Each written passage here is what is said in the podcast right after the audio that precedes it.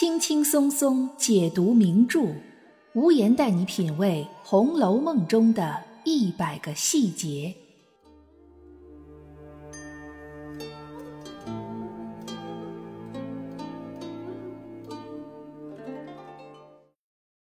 品读细节之美，发现别样红楼。大家好，我是暗夜无言，欢迎您收听原创节目《红楼梦》中的一百个细节。上一期节目里，我们讲到鸳鸯女视觉鸳鸯偶，在这件事里，贾母责怪邢夫人过于遵守三从四德，对贾赦的荒唐不予以劝导。这是曹雪芹在前八十回里第一次将封建社会对女性的要求，也就是所谓三从四德，明确的从人物嘴里说出来，并且带有一定的批判意味。曹雪芹生长在封建社会。又是贵族出身，虽然他能超越时代，洞察到礼教的腐朽，但他又身处其中，无法彻底摆脱。或许正是这种矛盾，让曹雪芹创造出正邪两副这一人性理论，进而塑造出贾宝玉、林黛玉等一系列人物。本期节目，我们就从几个细节处着手，来分析一下《红楼梦》中所体现的封建女性之四德。看一看曹雪芹是如何通过这方面来塑造人物的。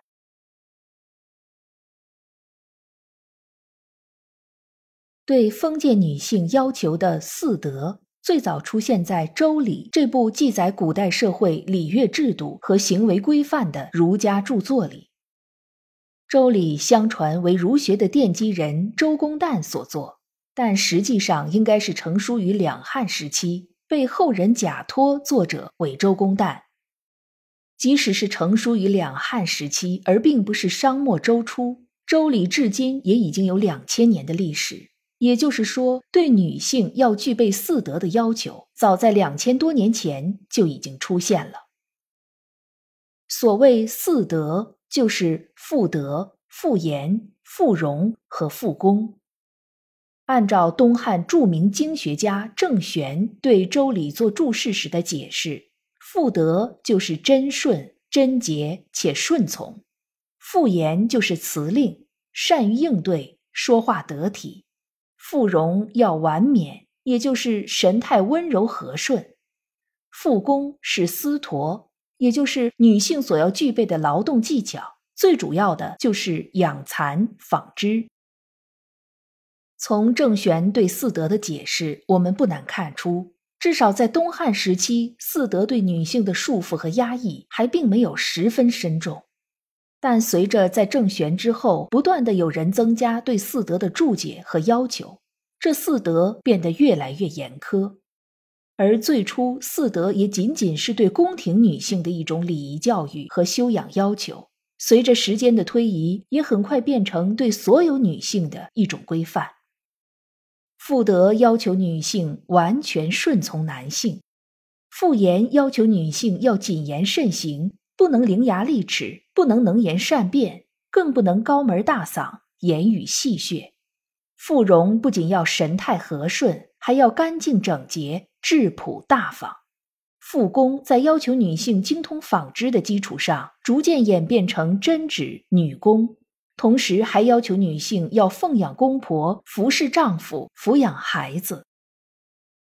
随着四德不断的被加入各种严苛的要求，女性更加变成男性的依附，变成社会的从属，在一个画地为牢的极其狭窄的范围内求生存。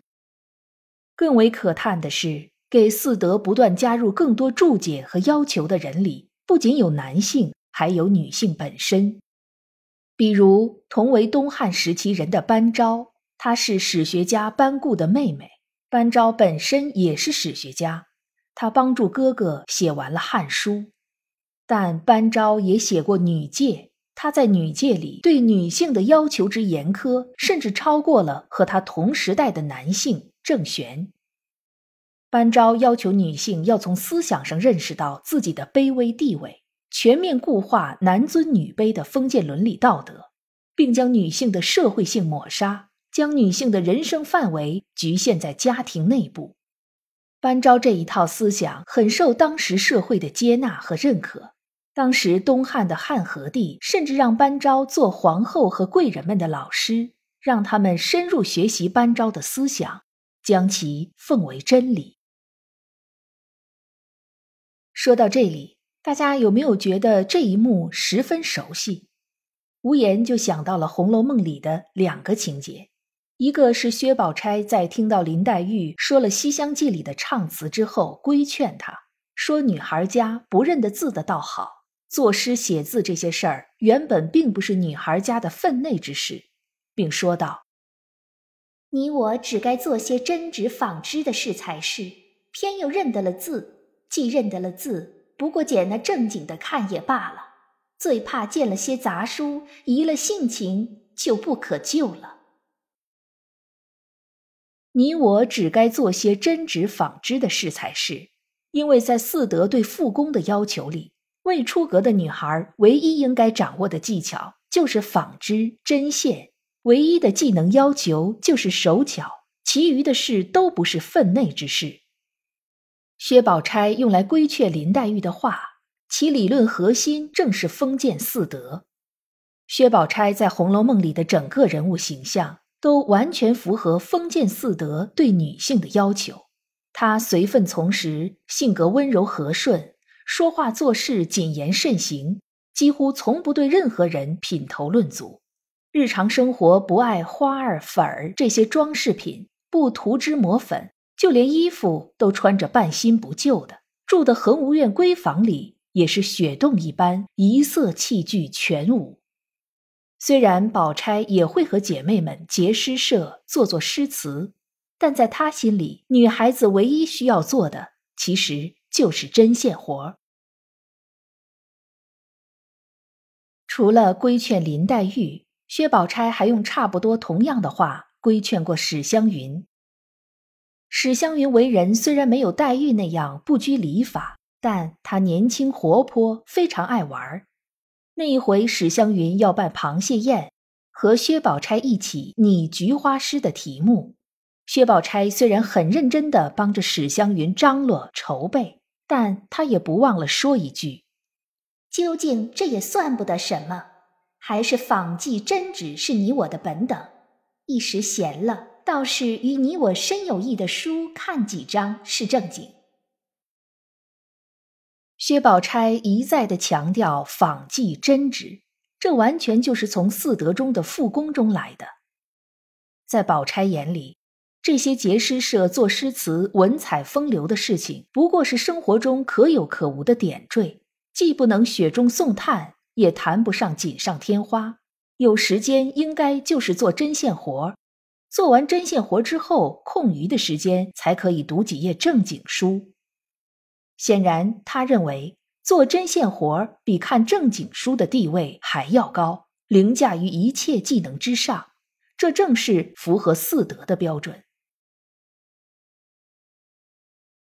我们现代人看《红楼梦》，大多数人都是以现代人的眼光，从现代视角来看，因为我们都出生成长在现代社会，并没有体会过封建礼教的前述是什么样的感觉。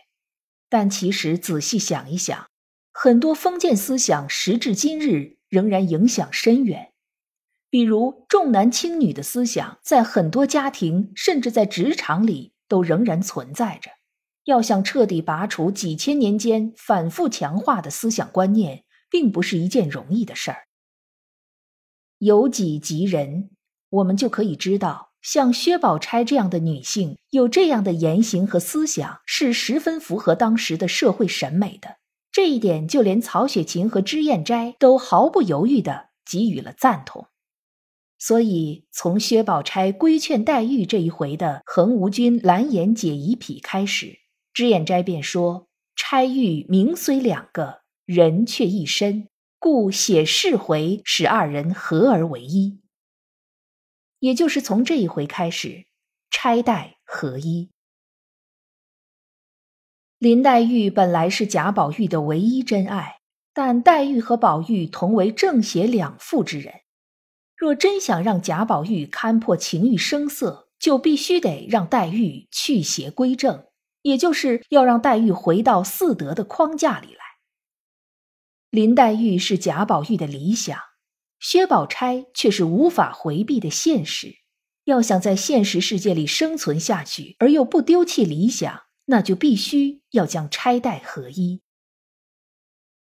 可以感受得到，曹雪芹在创作林黛玉和薛宝钗这两个人物的时候，绝对是费了一番心思和考量的。薛宝钗中正平和，符合四德要求，符合当时的社会审美。但这样一个纯粹的宝钗会严重削弱创作的故事性，一个缺少矛盾和冲突的故事是缺乏吸引力的，所以必须要有一个风流袅娜但心思纯净的林黛玉来进行调和。不过这里面的尺度并不容易把握，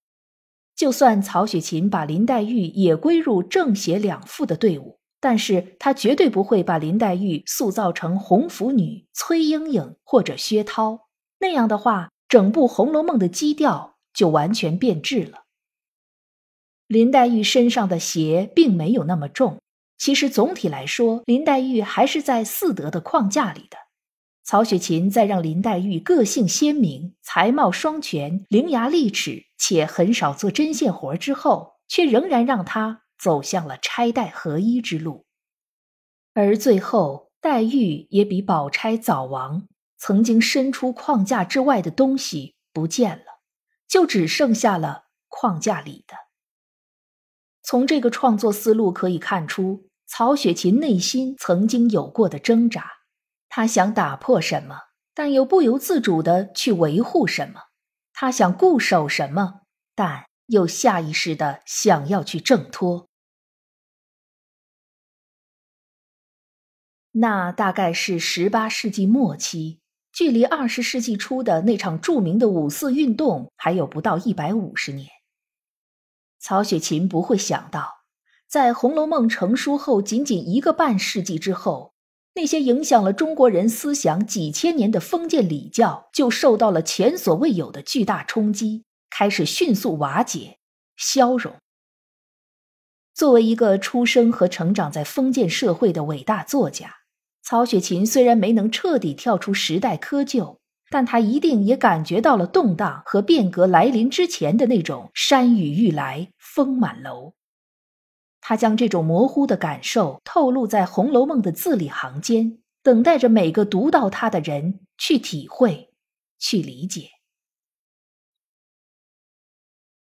本期节目到这里就结束了，欢迎您在评论区或者听友圈给我留言。发表您的观点，